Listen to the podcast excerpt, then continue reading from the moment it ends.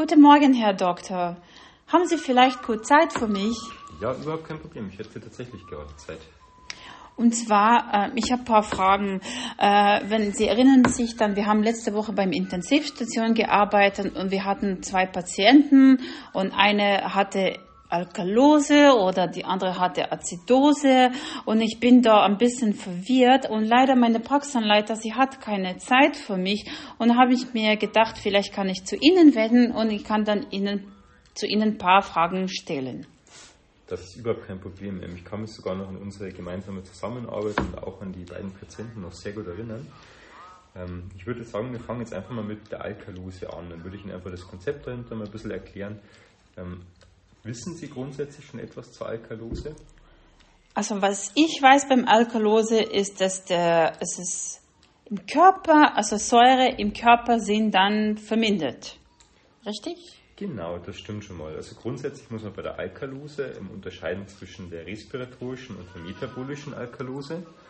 Ähm, wobei bei der respiratorischen Alkalose die Ursache eher in der Lunge zu suchen ist und bei der metabolischen Alkalose spielt der Metabolismus, also der Stoffwechsel, eine wichtige Rolle. Aber was ist dann der Unterschied? Genau, die Unterschiede. Ähm, also wie gesagt, bei der Alkalose kommt es grundsätzlich zu einer Verschiebung des pH-Wertes im Blut. Der pH-Wert im Blut verschiebt sich über 7,45 und normalerweise würde der pH-Wert bei 7,35 bis 7,45 liegen. Und bei der metabolischen Alkalose erfolgt eben diese Verschiebung durch einen Anstieg der Bicarbonatkonzentration, entweder durch eine Anreicherung von Bicarbonat durch bestimmte Prozesse im Körper oder eben über die Niere oder durch den Verlust säurehaltigen Magensaftes, beispielsweise beim schweren oder chronischen Erbrechen. Das wären so die typischen Ursachen hinein. Und ähm, der pH-Wert des Körpers gerät grundsätzlich dadurch stark durcheinander oder wird gestört und es hat dann für die Funktion des Stoffwechsels schwere, schwere Nachteile. Und das Wort metabolisch bedeutet, wie gesagt, ähm, dass die Ursache dieser pH-Wertverschiebung im Metabolismus, also im Stoffwechsel zu finden ist. Und in diesem Zuge möchte, möchte ich Ihnen vielleicht auch gleich noch erklären, was mit Bicarbonaten gemeint war. Also Bicarbonate fungieren als ein wichtiges Puffersystem im Blut und dementsprechend ähm, obliegt es den Bicarbonaten, den pH-Wert zu regulieren. Also jetzt verstehe ich dann viel besser, weil eigentlich also die, die Aufgabe vom Bicarbonat bis heute, ich könnte das einfach nicht verstehen. Aber Bicarbonat, das heißt, dass er seine Aufgabe ist, dann der pH-Wert zu regulieren. Ja. Genau, richtig. Also Bicarbonat trägt eben auch dazu bei, den pH-Wert zu regulieren.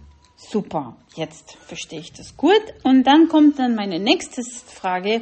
Wie sieht es dann mit der respiratorischen dann zum Beispiel aus? Also bei der respiratorischen Alkalose steigt auch wieder der pH-Wert des Blutes über 7,45. Jedoch nicht infolge bestimmter metabolischer Abläufe, sondern eben infolge einer gesteigerten Atmung. Also sprich, es tritt eine Hyperventilation auf weiß nicht, also mit dem Wort Hyperventilation können Sie bestimmt etwas anfangen. Also der Patient atmet dementsprechend sehr intensiv, ähm, zeigt sich eine Tachypnoe, also eine, also eine beschleunigte Atmung sozusagen und eine sehr tiefe Atmung. Es wird quasi zu viel Kohlenstoffdioxid von der Lunge abgegeben. Das kann dann im Blut auch nachgewiesen werden, weil sich der Kohlendioxid-Partialdruck im Blut verringert. Also tritt eine Hypokapnie auf, also eine Verringerung ähm, des Kohlendioxids im gesamten Körper. Und derartige Störungen im Säurebasenhaushalt werden dann beispielsweise durch eine sehr starke emotionale Belastung äh, ausgelöst. Also wenn der Patient einfach eine Panikstörung beispielsweise hätte oder eine Angststörung und dadurch eben sehr schnell atmet. Ähm, Lungenfibrose, also allgemein Lungenerkrankungen oder Veränderungen des Lungengewebes spielen eine sehr wichtige Rolle und auch bestimmte einschränkende Lungenerkrankungen nehmen natürlich auch immer Einfluss auf die Lunge und damit natürlich auch auf die Atmung. Boah, das ist ganz schwierig. Also, aber wie kann ich dann beim Patient erkennen? Genau, also beim Patienten ist es grundsätzlich so, ähm, der Patient wirkt grundsätzlich sehr gereizt. Also diese Reizbarkeit wäre ein wichtiges Symptom. Es kommt zu einem Muskelzucken. Es können aber auch Krämpfe in den Muskeln auftreten. Und der Patient klagt gegebenenfalls auch über Kribbeln, also über ein kribbelndes Gefühl in den Fingern und in den Zehen oder in den Extremitäten und auch im Bereich der Lippen kann es dazu, auf, also kann es dazu kommen, dass der Patient über ein sehr, also sehr spezielles Gefühl klagt. Also eigentlich, was Sie sagen, das ist ziemlich leicht zu erkennen. Und ja, stimmt, genau. Also das erinnert mich von der Schule noch. Und was ich weiß, dass die Diagnosen zum Beispiel, man kann durch den Bluttest ähm, erstellen und auch durch ähm, Urintest. Und was ähm, erinnere mich noch jetzt, weil wir reden gerade über diesen Thema, das ist dann der metabolische Azidose. Mm, na, eigentlich nicht. Ich habe mich total verwechselt. Vielleicht können Sie mir dann ähm, dazu noch ein paar Sachen ergänzen durch metabolische Azidose. Ja, ich kann Ihnen gerne auch noch die metabolische Azidose und vielleicht auch noch die respiratorische Azidose erklären, wenn, wir schon mal aktuell dabei sind. Also grundsätzlich haben wir vorher schon die Bluttests und die Urintests angesprochen, also vor allem also die Blutgasanalyse oder allgemeine Untersuchungen des Blutes und des Urins spielen sowohl bei der Azidose als auch bei der Alkalose eine wichtige Rolle. Und wir können es gerne so machen, ähm, ich könnte Ihnen jetzt einfach ähm, das Wort, das Wort überlassen. Sie würden mir dementsprechend ein bisschen was über die metabolische Azidose erklären und ich würde dann einfach notfalls ergänzen. Also danke, das wäre eine super Idee. Also was ich weiß, dass ähm, beim metabolische Azidose ist dann kommt zu einer Stoffwechselstörung äh, und bedingt durch den Diabetes mellitus Typ 1 oder zum Beispiel, was ich weiß, durch Vergifte, also Giftung vom Körper oder zum Beispiel den Giftung vom Alkohol, weil Alkohol generell ist auch eine Gift ist.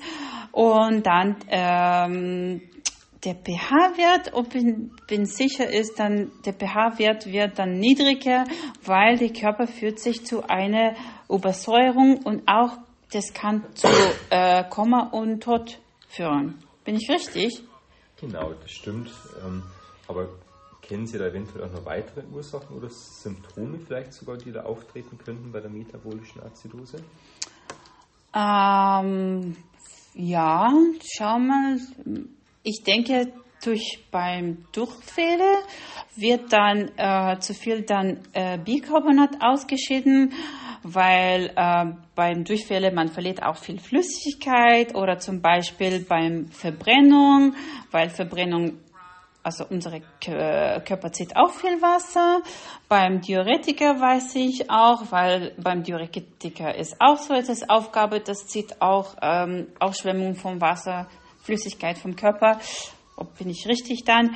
Äh, was ich weiß von den Symptomen ist zum Beispiel häufige Wasserlassung durch die Ausschwemmung von Flüssigkeit im Körper, Atemnot, äh, das kann auch dann der Blutdruckabfall sein oder dann die Herzrhythmusstörungen dazu.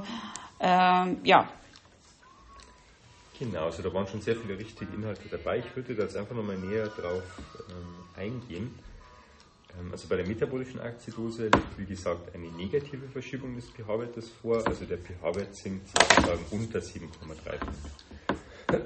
Bei der diabetischen Stoffwechselentgleisung, weil Sie ja vorher schon die Diabetes mellitus angesprochen haben, liegt, wie gesagt, ein Insulinmangel vor.